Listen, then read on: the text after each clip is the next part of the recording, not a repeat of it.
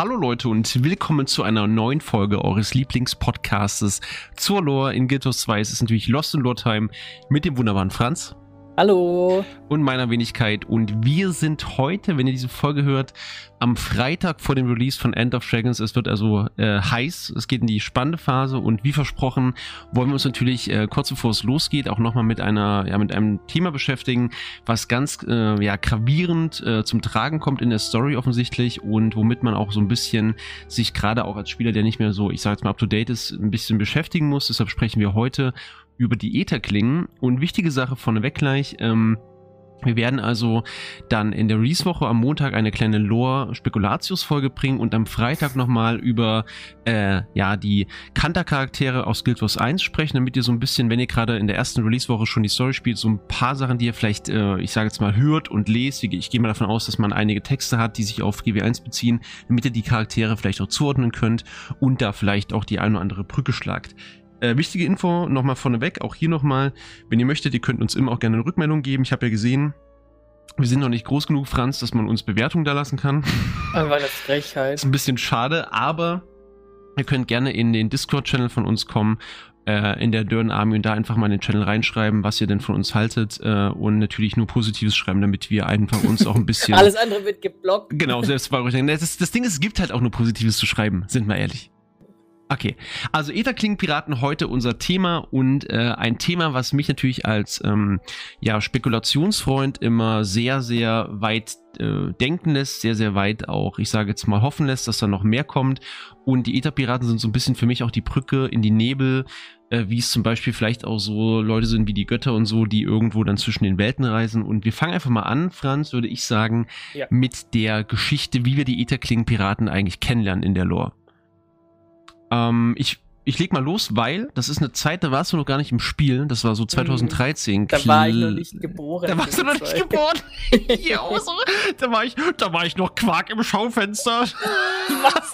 Kennst du es nicht? Oh nee, mein Gott, das ist bei uns im Osten ist es dieses, du, da warst du noch Quark im Schaufenster. Ganz wild.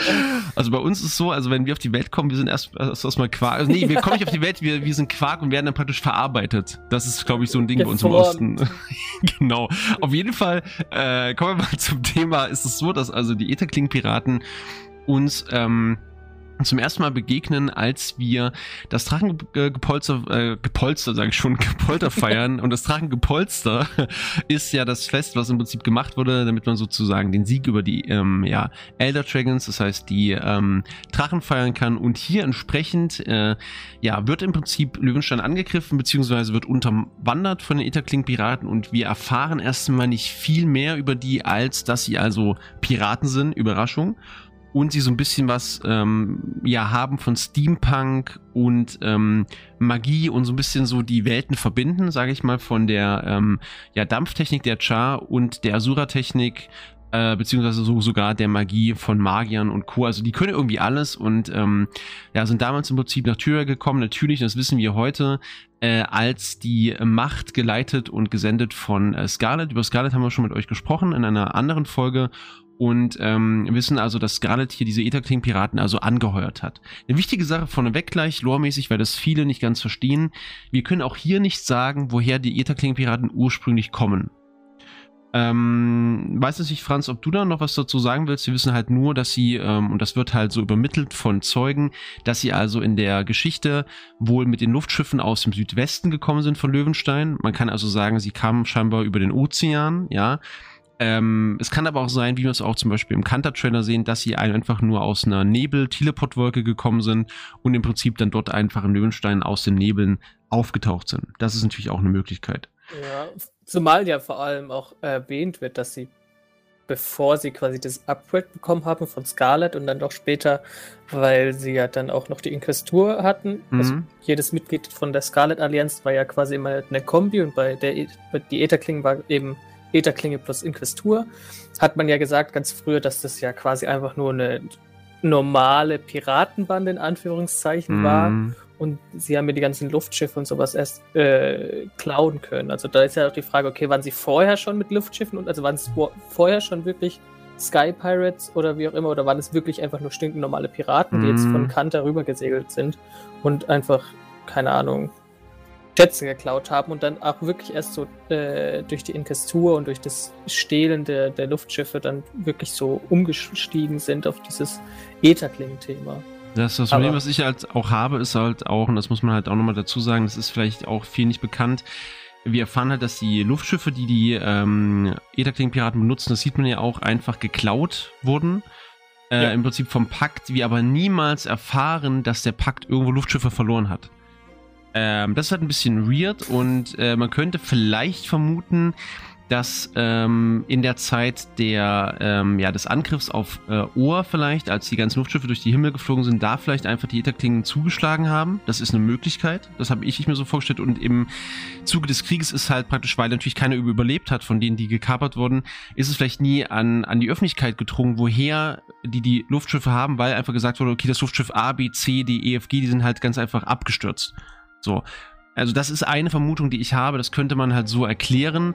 Ansonsten gibt es halt genauso wie Franz sagt, keinerlei er äh, Erklärung darüber, ob die Piraten vorher mit Schiffen unterwegs waren, also mit, mit Seeschiffen oder schon immer eben, wie du auch sagst, die Sky Pirates waren. Wir, wir erleben die ja auch, die werden ja auch vorgestellt als die Luftpiraten. Das ja. heißt, ähm, ich habe die am ehesten verbunden mit den Seferiten erstmal. Ja, weil die ja auch, so, so sage ich mal, Herren, Herren der Lüfte sind. Ähm, aber ähm, da wir auch in den Ätherkling-Piraten so viele verschiedene Rassen kombiniert haben, zum Teil sogar Schaufler mit drin haben, äh, ist es halt sehr komisch, dass wir nicht oder dass wir scheinbar gar nicht mitbekommen haben, dass sich diese Fraktion peu à peu geformt hat. Und das hat mich ein bisschen irritiert schon immer und dazu gibt es auch keine, keine Erklärung.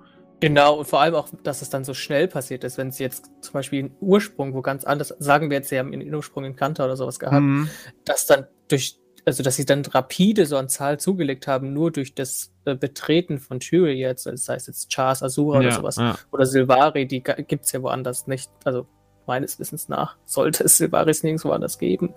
Ähm, das ist schon krass und das zeigt ja auch irgendwie, dass sie irgendwie so eine, so eine versteckte ja, Fähigkeit haben. Vor allem auch, dass sie dazu in der, erstmal, dass sie dazu in der Lage sind, durch die Nebel zu reisen und dass sie das dann auch irgendwie aktiv benutzen. Also das ist eigentlich schon eine sehr overpowerte Fähigkeit, was wir selbst hm, ja. zum Beispiel gar nicht so oft benutzen. Was, was, was meinst du? Was, was jetzt? Was ist overpowered? Dass sie durch die Nebel reisen können. Ach so, ja, ja, ja, genau. Und das Ding ist halt, das muss ich nochmal ganz kurz äh, betonen, ich finde es halt noch immer weird, super, super weird, dass wir, ähm, wirklich also äh, gar nicht irgendwie dieses Rekrutieren von äh, den Rassen irgendwie erleben. Also das ja. wundert mich halt so extrem. Also wenn man sich das, sich das mal überlegt, wir haben, also wir reden hier wirklich von ähm, einer, einer Fraktion von, ähm, ja, von, von, von, von verschiedenen Völkern, die also dann irgendwie akquiriert wurden scheinbar im Geheimen und das hat offensichtlich niemand gemerkt. Und ähm, es kann natürlich sein, das habe ich mir halt überlegt, dass ähm, die Ether-Piraten schon immer sozusagen eben äh, be bekannterweise sozusagen aus dem Nebel vielleicht ag agiert haben und vielleicht auch da, ähm, ja, ich sage jetzt mal geheimnisvoll Leute rekrutiert haben, die, die sofort mit in die Nebel geholt haben. Vielleicht mhm. sozusagen im Geheimen gewachsen, weißt du, peu à peu und deshalb auch nie aufgefallen. Das wäre halt eine, eine Option, die, die, ich mir über, die ich mir vorstellen könnte. Genau. Ähm, und das ist mal zur Herkunft. Also zur Herkunft wissen wir im Prinzip nichts. Das ist das Problem. Ja, wieder dieses Nebelthema, alles, was mit dem Nebel genau. zu tun hat ist ungenauen Ursprungs. Ja, und was wir aber auf jeden Fall erfahren, das ist ja, das kann man ganz kurz zusammenfassen, ist bei einer Etherkling, also dass wir eine Fraktion haben, die von Scarlet als, ich sage jetzt mal, Hauptkampftruppe benutzt wird, äh, anders als die Folge an Allianz und die die, ähm, toxische, die toxische Allianz. die hießen einfach nur auch Allianz, gell, die toxischen, oder? Ja, ja genau. genau. Ähm, sind die im Prinzip auch äh, ja für lange Zeit auch ihre äh, Kampftruppe um dann zum Beispiel auch noch äh, Geheimbasen zu errichten. Also die haben ja praktisch zwei Geheimbasen, einmal im ähm, Albtraumhof und einmal in den Genderandfeldern. Übrigens, da könnt ihr noch immer hingehen und die dort, äh, ja, ich sage jetzt mal, besuchen und auch sehen, wie die dort im Prinzip aufgebaut sind. Und für mich persönlich, Franz, ich weiß nicht, wie es dir geht, ähm, kam mir die Etherkling-Piraten schon immer so ein bisschen, also wir, wir sehen die ja sogar am Rand der Nebel over the top vor. Die waren wirklich super overpowered. Ja, und äh, ich weiß nicht, wie es dir geht. Und das Problem ist für mich persönlich sogar, dass ich am Anfang gar nicht mehr wusste, dass die Etherkling-Piraten eigentlich ja so gut geworden sind, so stark geworden sind, weil die Asura, die Inquestur, die, ver, die ähm, ver, versorgt haben mit, mit ihrer genau, Technik. Genau. Das ist ja den meisten gar nicht klar. Das heißt, die meisten denken irgendwie, ja, die Etherkling-Piraten, die haben das alles selbst entwickelt. Gar nicht. Die haben im Prinzip nichts weiter gehabt, als sie sind Piraten gewesen. Und dann kamen im Prinzip die Inquestur-Leute und durch Scarlet wurde das im Prinzip so sozusagen kombiniert. Ja, deswegen sind ja auch die in, äh, Ätherklingen Luftschiffe rot und nicht blau wie die normalen, weil rot verbindet man ja meistens mit der Inquestur.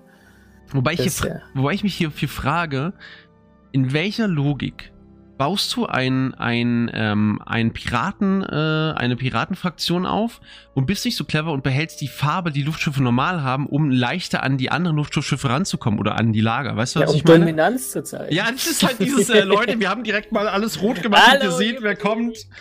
Das ist damit ihr wisst, auf wen ihr die Geschütze richten müsst.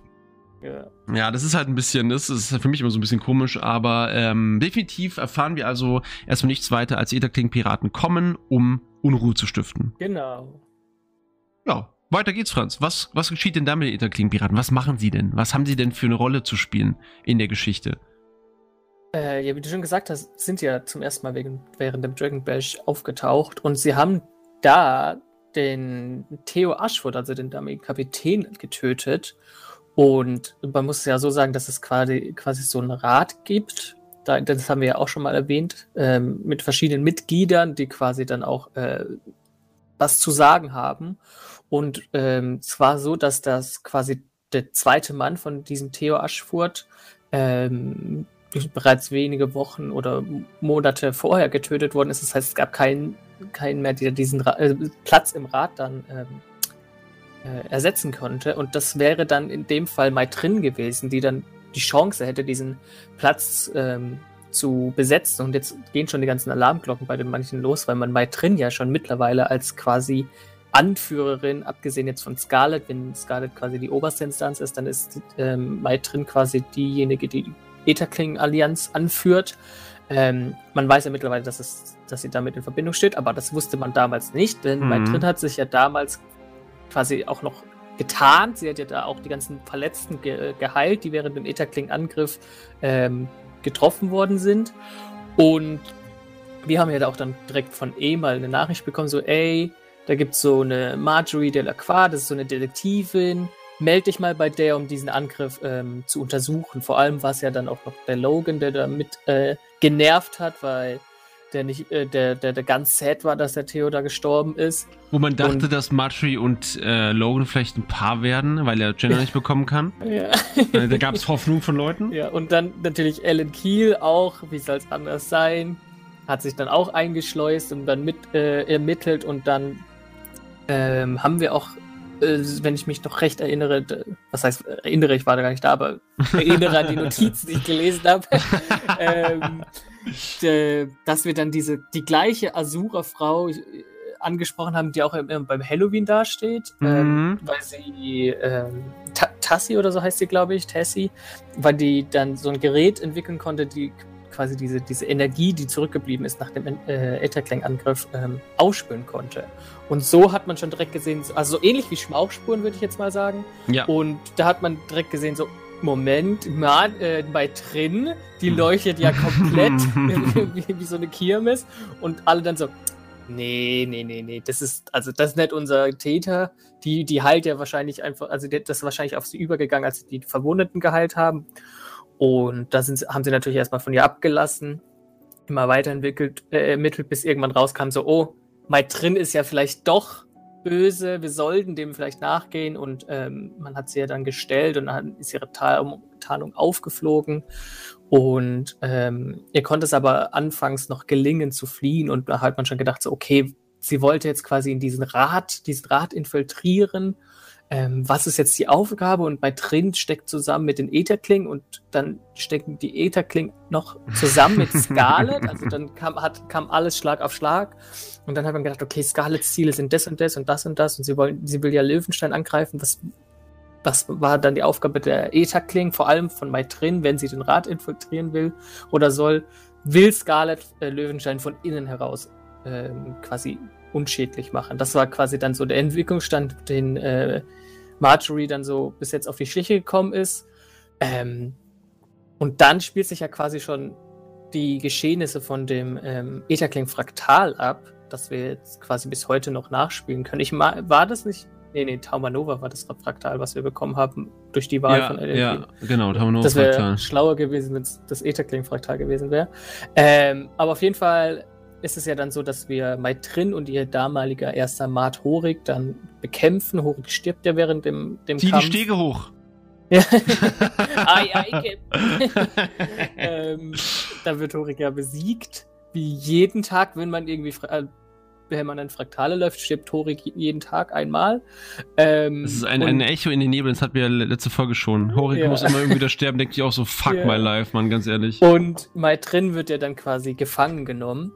Mhm. Und dann bis zu dem Zeitpunkt von Ellen Kiel und uns als Kommandeur äh, verhört, um herauszufinden, okay, was will Scarlett machen und was ist die Aufgabe von allen. Aber wie wir ja wissen, bleibt Scar äh, bei Trin nicht lange gefangen, denn sie kann ja abhauen, beziehungsweise sie kann, äh, ihr, ihr, gelingt die Flucht. Sie wird ja hier, also es wird ja gesagt, sie wird im Prinzip gerettet, also was heißt gerettet, sie wird also befreit von ihren Ätherkling-Leuten. Böse Zungen behaupten ja, ne, allein schon wegen, also übrigens das auch Mai drin, der Name ist natürlich jetzt nicht von ungefähr, man vermutet also ganz, ganz klar eine äh, Herkunft aus Kanter und es böse Zungen behaupten, dass Marjorie Delacroix ihre Schwester ist. Ja, was natürlich jetzt gar nicht so weit äh, hergeholt klingt. Ähm, aber der Punkt ist auch der, man äh, vermutet sogar oder man, man unterstellt Marjorie zum Teil, dass sie vielleicht sogar was damit zu tun haben kann, dass, dass Maitrin immer wieder entkommen konnte weil sie im Prinzip sozusagen ihrer Schwester natürlich irgendwo helfen musste, vielleicht auch mehr weiß und deshalb gesagt hat, ja, ne, mein, hier ist der Schlüssel, geh mal raus, Zeller, so, oh, sie sind, komm Leute, sie sind, komm, hallo, Hilfe! so, weißt du? Also das ist halt so ein Ding, also äh, auf jeden Fall ist sie eine Künstlerin des nicht, des nicht Gefangenwerdens. Das ist, das ist schon mal klar. Ja.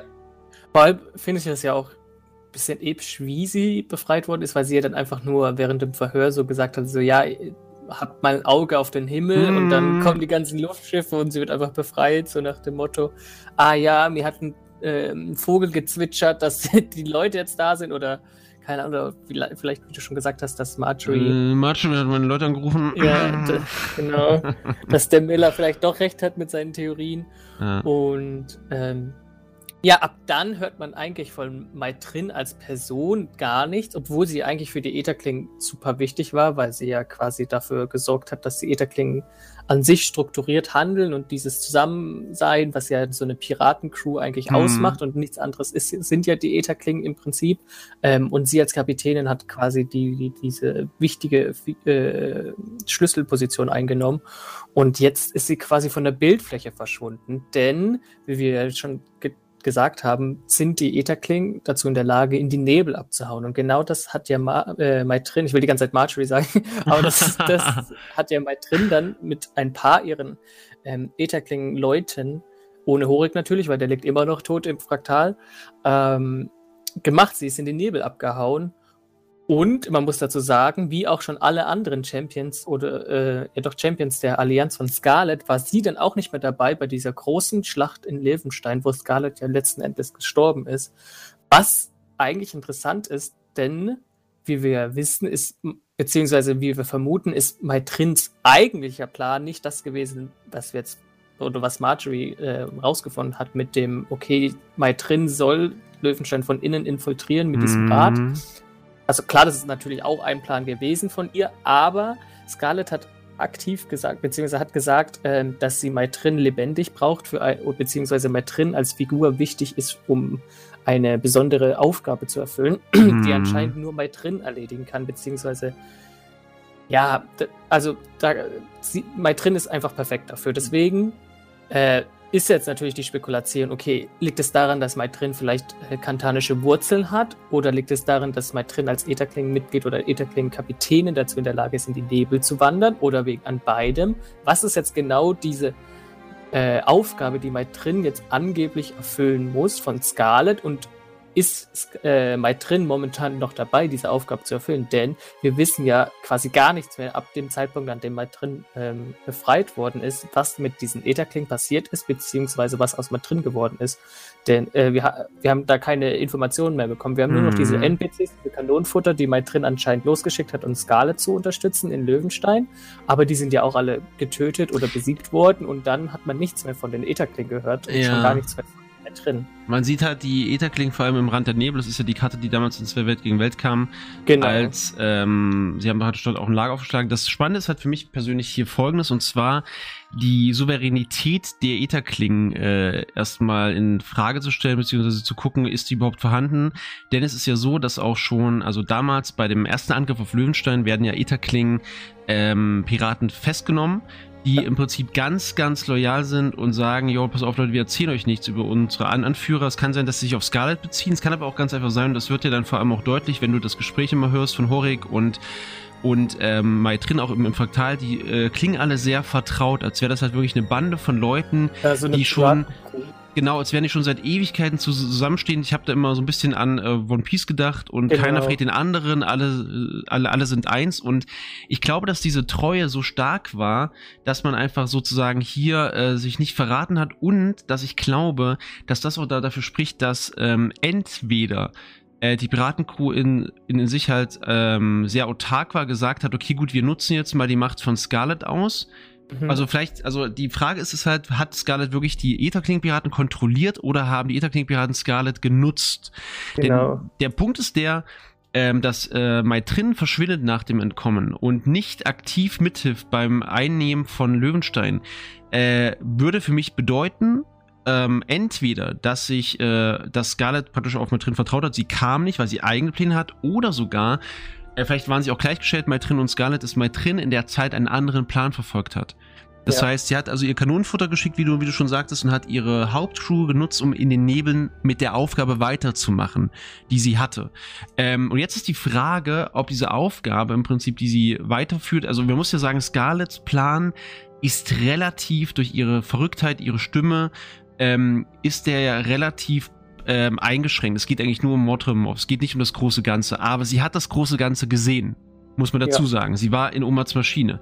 Deshalb ist es sehr wahrscheinlich, dass Scarlett vielleicht in ihrem ganzen, man sagt immer, sie war, wir haben ja drüber geredet, sie war ja ein Genie, sie war ja ein verrücktes Genie, aber sie war sich trotzdem ihrer Verrücktheit, auch ihres, ihres Geistes, ihrer Fähigkeiten bewusst. Es kann also sein, dass Scarlett auch das Erwecken von Mordremorph genutzt hat, nur um am Ende einen größeren Plan zu verfolgen, der in die Tat umgesetzt wird, nämlich von Maitrin, weil Scarlett auch bei ihrem Tod noch lacht, so, so nach dem Motto, haha, alles hat genauso geklappt, wie ich es mir vorgestellt habe, mhm. alles, alles nice.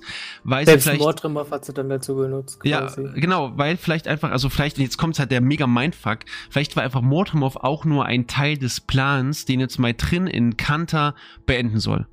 Ja, Bam. genau, also das dachte ich mir auch so ähnlich, weil das macht dann auch Sinn, weil die Inquestur an sich ist ja auch so krass mit diesem Ganzen und dem, äh, der, ewigen Alchemie verbunden, mm. was, was Scarlett ja auch quasi dann letztendlich für verrückt gemacht hat. Also, und dann zusätzlich mit, wie wir jetzt durch die ganzen Trailer in äh, End of Dragons wissen, ist ja Kanta sehr, sehr weit und fortschrittlich, was Technologie angeht.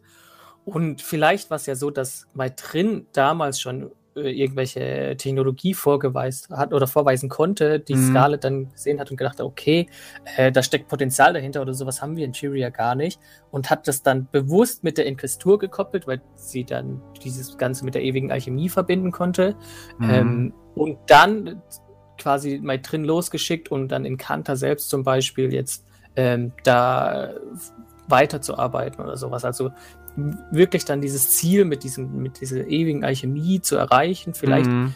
hat sie auch schon beispielsweise geplant, dass Mordrumov sterben wird oder dass wir jetzt alle anderen äh, Altdrachen besiegen und dass der Tiefseedrache der letzte sein wird, den wir bekämpfen und deswegen vielleicht auch schon so vorgeplant, dass ähm, dann schlussendlich alles in Kanter dann gebündelt wird. Weiß man halt nicht. Genau. Und ja, der Punkt ist halt auch der, ähm, was wir auf jeden Fall, also wir können ja davon ausgehen, dass rein theoretisch äh, vermutlich die, ähm, die Etherklingen zuvor nicht wirklich, also wir wissen halt nicht, ob die Etherklingen vor der Zusammenkunft mit Scarlet in die Nebel reisen konnten. Das ist uns nicht klar. Genau. Es kann also sein, dass diese Fähigkeit, das wissen wir auch von Scarlet, Scarlet hat, hat ja auch ganz, ganz aktiv dann ähm, in den Nebeln agiert. Offensichtlich konnte sie da entsprechend, äh, also ne, sie hat also so Portale nutzen können. Und es kann also sein, dass Scarlet diese Portaltechnologie auch über die Inquisitur hinweg an die Etherklingen weitergeben hat und dadurch im Prinzip dann der Spaß äh, zum, zum, ich sage jetzt mal, zum Gedeihen äh, gebracht wurde und dass jetzt die Etherkling-Piraten dadurch entsprechend dann auch zu dem wurden, was sie sind. Und jetzt kommt natürlich der Punkt, ähm, jeder Kling-Piraten scheinen jetzt also zumindest äh, nach der ganzen Story von der Lim Story 1 ähm, und 2 und, und überhaupt, das scheinen dann irgendwo in den Etherkling äh, in den Nebeln auch ihre Basis zu haben. Ja, das ist ja offensichtlich jetzt der Punkt. Das heißt, äh, die sind scheinbar in der Lage, jetzt dort auch zu ja, fahren, rumzureisen.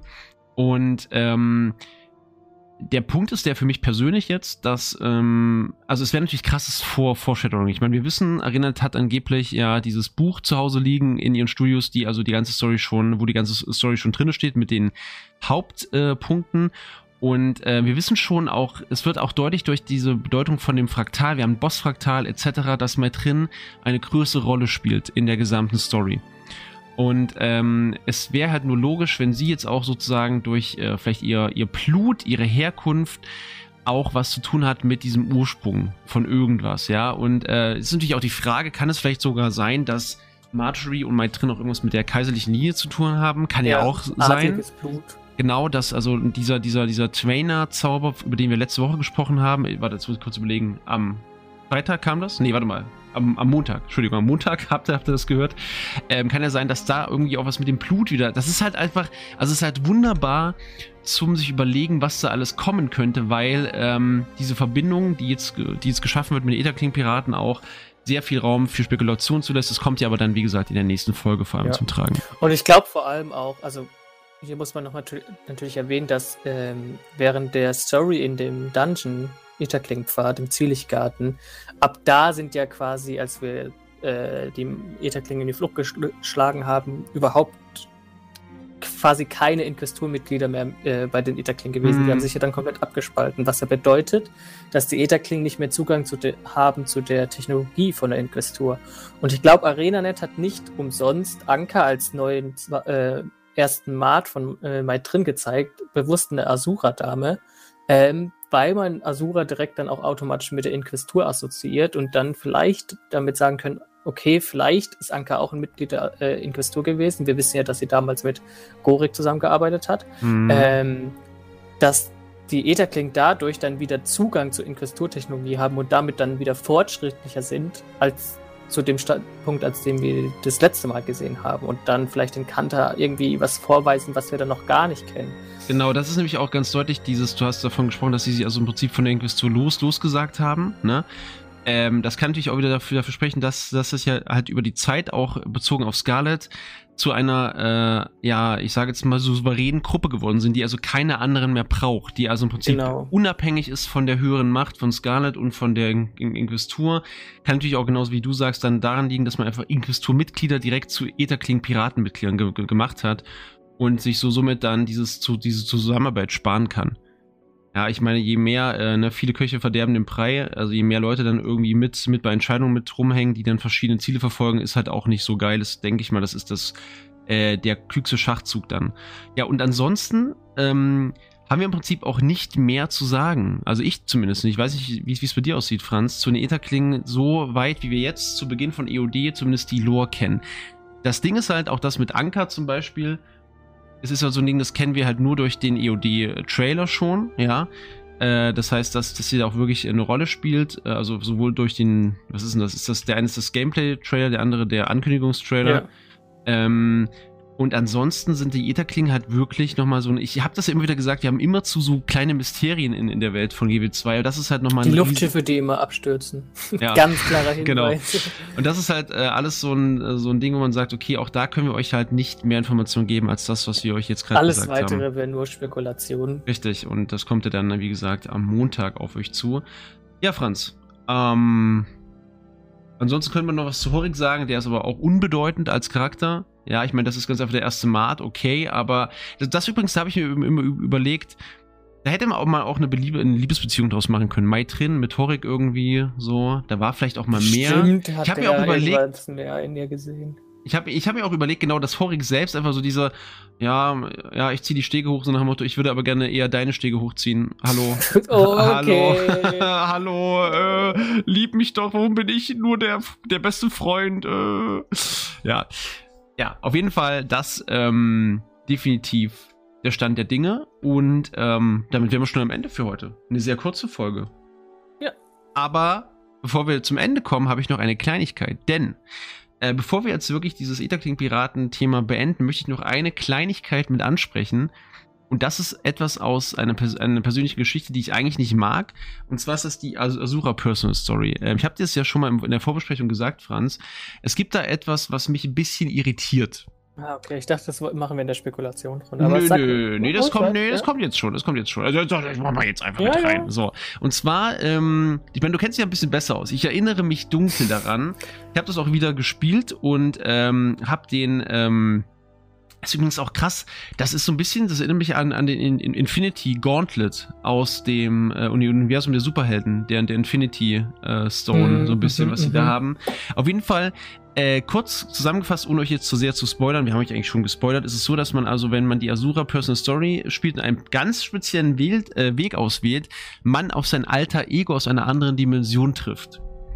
So, dieses alter Ego hat etwas krasses geschaffen, nämlich was, Franz? Erinnerst du dich noch dran? Ich weiß nicht, ob du dich vorbereitet hast, dementsprechend. Ja, also, das ist ganz genau, ist es die 20er Personal Story von dem Asura. Ähm, und das ist, glaube Infinity Ball heißt ja auf Englisch, ich glaube Unendlichkeitsball auf, auf Deutsch. Unendlichkeitsball, äh, ey, so schlecht, ja gut. Okay. und ähm, es ist, ich glaube, damals, also so wurde es aufgebaut, dass man sich zumindest beim Erstellen von einem Asura hat man immer quasi irgendeine Erfindung, mit der man dann diesen Snuff-Preis gewinnt oder die man dann äh, angefertigt hat, ähm, um, keine Ahnung, Berühmtheit beziehungsweise in eins seiner Wunschkollegen äh, mhm. äh, Kollegs aufgenommen zu werden. Und äh, dieser Unendlichkeitsball ist quasi von einem, also von dem Spielercharakter selbst als Fehlschlag äh, äh, tituliert worden.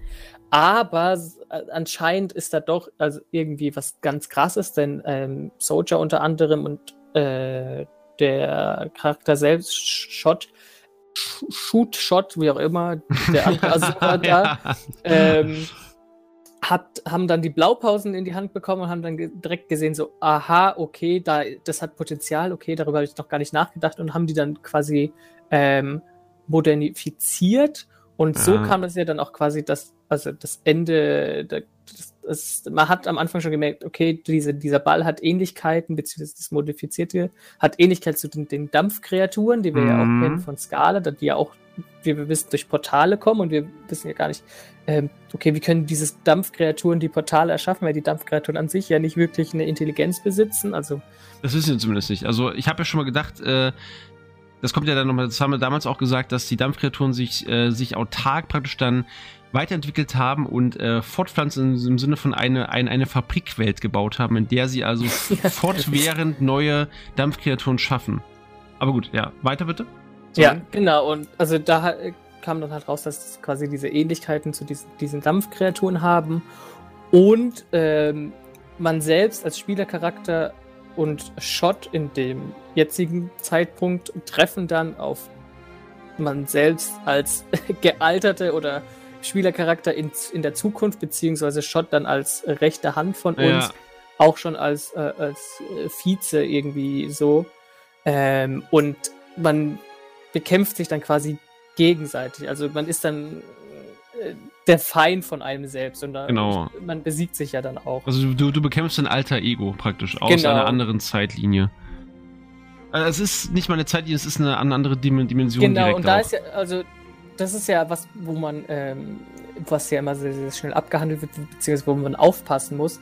Ähm, es ist nicht wirklich eine, eine alternative Realität, mhm. sondern einfach nur eine mögliche Zukunft, die in den Nebeln existiert. Das ist ja wieder was ganz anderes. Also es ist jetzt keine ähm, zweite Welt oder sowas, die genau. herrscht. Also das ist jetzt kein zweiter Geschichtsstrang, ähm, sondern also das, das, also ganz wichtig für alle, das läuft also nicht parallel wirklich ab Genau, grade. genau. Also es ist jetzt nicht so, weil gerade jetzt, da können wir auch jetzt zum Beispiel dieses Marionetten-Event ähm, erwähnen, da gab es ja auch diesen, diesen Traveler, der dann sagt, okay, das mit mehreren äh, Zeitsträngen mhm. oder sowas, da muss man ja aufpassen, dass das zumindest in der Personal Story so ist, dass es keine alternative Realität ist, sondern nur etwas, was potenziell in der Zukunft passieren kann, aber halt in, in diesen Nebeln abgehandelt wird. Wo man sich auch fragen muss, ob in den Nebeln ganz einfach jede Möglichkeit vorhanden ist. Ja, ich also, glaube in den Nebeln einfach jede Möglichkeit gleichzeitig. Ja.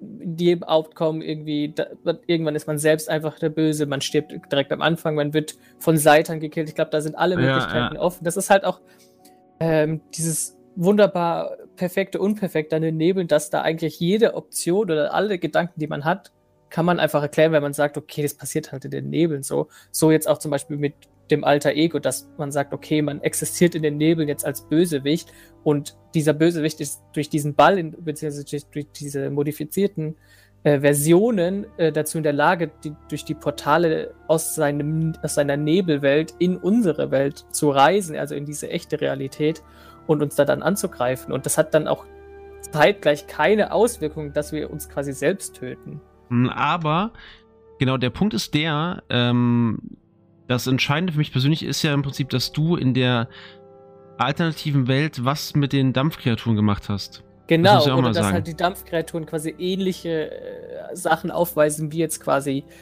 die, diese, die, wie eben dieser Ball, beziehungsweise wie die Nebel als alternative Realität, also ist nicht alternative Realität, aber halt äh, Anomalie in den Nebeln, sage ich jetzt ja. mal. Im Endeffekt ist es ja einfach nur eine Anomalie, beziehungsweise wie die ganzen Fraktal ähm, Level sind ja auch alles einfach nur Erinnerungen in den Nebeln, beziehungsweise Anomalien in den Nebeln, die wir dann nochmal besuchen können, beziehungsweise wo mm. wir mhm. einfach. Vielleicht, also ich stelle mir auch das immer Ding, so vor. Ja, ja, sag, sag Also ich stelle mir immer so vor, dass die Nebeln quasi einfach so unendlich viele Türen sind oder so Portale mm. und nur wenn du wirklich diesen Zugangscode weißt oder wenn du ja einfach da bist oder mal reinschreitest, dann hast du auch die Fähigkeit, in diese Welt reinzuschauen. Also zum Beispiel die Fraktale können wir ja nur betreten, weil wir wissen, okay, wenn wir die und die Frequenz haben, dann kommen wir in diese Storyline mhm. oder in dieses Fraktal, in diese Anomalie. Und vielleicht ist es einfach so eine riesen, also so, eine, so ein riesengroßer Kosmos mit ganz vielen ähm, Nebelwolken und jede Wolke ist quasi eine Erinnerung, eine Erinnerung mhm. oder irgendeine Anomalie. Ja. Und nur wenn du auch die passende Frequenz oder den, den, Code oder die Koordinaten hast, dann kannst du in diese Realität rein und du kannst, was du da hast, dann äh, also du verlierst dieses Wissen nicht, du kannst alles daraus mitnehmen und dann irgendwo rein, anders reintragen. Das Ding ist halt aber trotzdem noch immer, ähm, wir erfahren äh, nicht, ob nicht in dieser Welt, in der wir also nochmal existieren, und das ist ja auch ganz wichtig, als Flottenadmiral, das muss ja auch genau. nochmal dazu, dazu gesagt werden, deshalb habe ich auch immer, wie gesagt, die, die Verbindung nicht, nicht nur zu den Dampfkreaturen, sondern auch zu diesem Flottenthema, wie eben bei einer Flotte, einer Piratenflotte. Ähm, Im Sinne von, dass ich mich halt frage, ob auch in dieser Welt, ob praktisch dieser Charakter dahin gewachsen ist. Also ex existiert diese Realität in dieser Form äh, nur in diesem Endstadium, also ist praktisch diese Erinnerung sofort an dem Punkt, dass du dieser Flottenadmiral bist mit den Dampfkreaturen mhm. oder ähm, ist in dieser Realität oder in diesem, in diesem, in diesem, äh, in diesem Echo auch diese ganze Geschichte bis dahin geschehen. Also ist der Charakter ja. in dieser Phase, der dort rüberkommt über das Portal, ist der überhaupt wissend über seine Herkunft? Oder ist das im Prinzip wie so eine Art Rohling nur, der praktisch ja. nur an diesem Punkt existiert? Und was halt, passiert, nachdem wir ihn besiegen? Ja, ja, ja, genau. Und der Punkt ist auch der für mich, kann es denn vielleicht sein, und da komme ich jetzt wieder zurück zu den Etherkling-Piraten, dass eben ähm, die Etherkling-Piraten durch die Fähigkeit, eben solche Punkte direkt anzusprechen, auch solche Sachen beeinflussen können. Und ist es vielleicht rückwirkend so, dass die Ether-Piraten in dem Moment ähm, vielleicht sogar sowas ähm, zum Teil bewusst äh, gemacht haben, um die rüberzuschicken, um den Helden aufzuhalten. Zum Beispiel, wir hatten eine Option so nach dem Motto, ähm, wir haben es ähm, im Sinne von, von, von Terminator, also ähm, aus der Zukunft zurück, zurückgeschickt in die Vergangenheit oder aus irgendeiner Zeitlinie oder aus irgendeiner Erinnerung um den Helden zu töten in diesem Moment. Weißt du, was ich, was ich meine? Ja. Also ja. es gibt, da gibt es halt viele Möglichkeiten und man muss halt hier wirklich, wirklich sagen, dass das so eine Folge ist, wo ich dachte, okay, das kann man, wenn man möchte, verbinden, aber hier haben wir, wie gesagt, als einzigen Hinweis auf dieses Flottenthema eben nur diesen Namen Flottenadmiral, kann aber auch sein, dass es eben ganz einfach nur eine Luftschiffflotte ist. Punkt. Ja, oder mhm. irgendeine Dingensflotte. Genau. Das nur mal ganz, ganz kurz so als kleiner Ein Einwurf, um also schon mal euch warm zu machen für den Spekulatius-Podcast ähm, in der nächsten Folge dann am Montag, damit ihr euch schon mal darauf einstellen könnt, wie, wie wild es werden kann jetzt. ja, genau. Und das wär's dann auch zu heute und den Etherkling-Piraten. Franz? Ähm, wenn du nichts mehr zu, zu Nee, okay. Dann ja, würde ich sagen, meine Damen und Herren, wir bedanken uns für eure Aufmerksamkeit, für euren Input, den ihr vermutlich gerade schon im Auto beim Zuhören so, was labern die, weil ich habe andere Ideen. Lasst uns das auch gerne irgendwie immer zukommen. Also wir sind auch ganz offen. Wie gesagt, müsstet halt gucken, dass ihr irgendwie vielleicht in die Community kommt, auf dem Discord oder so. Und dann würde ich einfach sagen, wir sehen uns am Montag zum Release von Guild of End of Dragons wieder. Und zwar aber schon ab 0 Uhr am Morgen wieder mit der neuen Podcast-Folge, wenn es wieder heißt. Wir verlieren uns in Geschichte.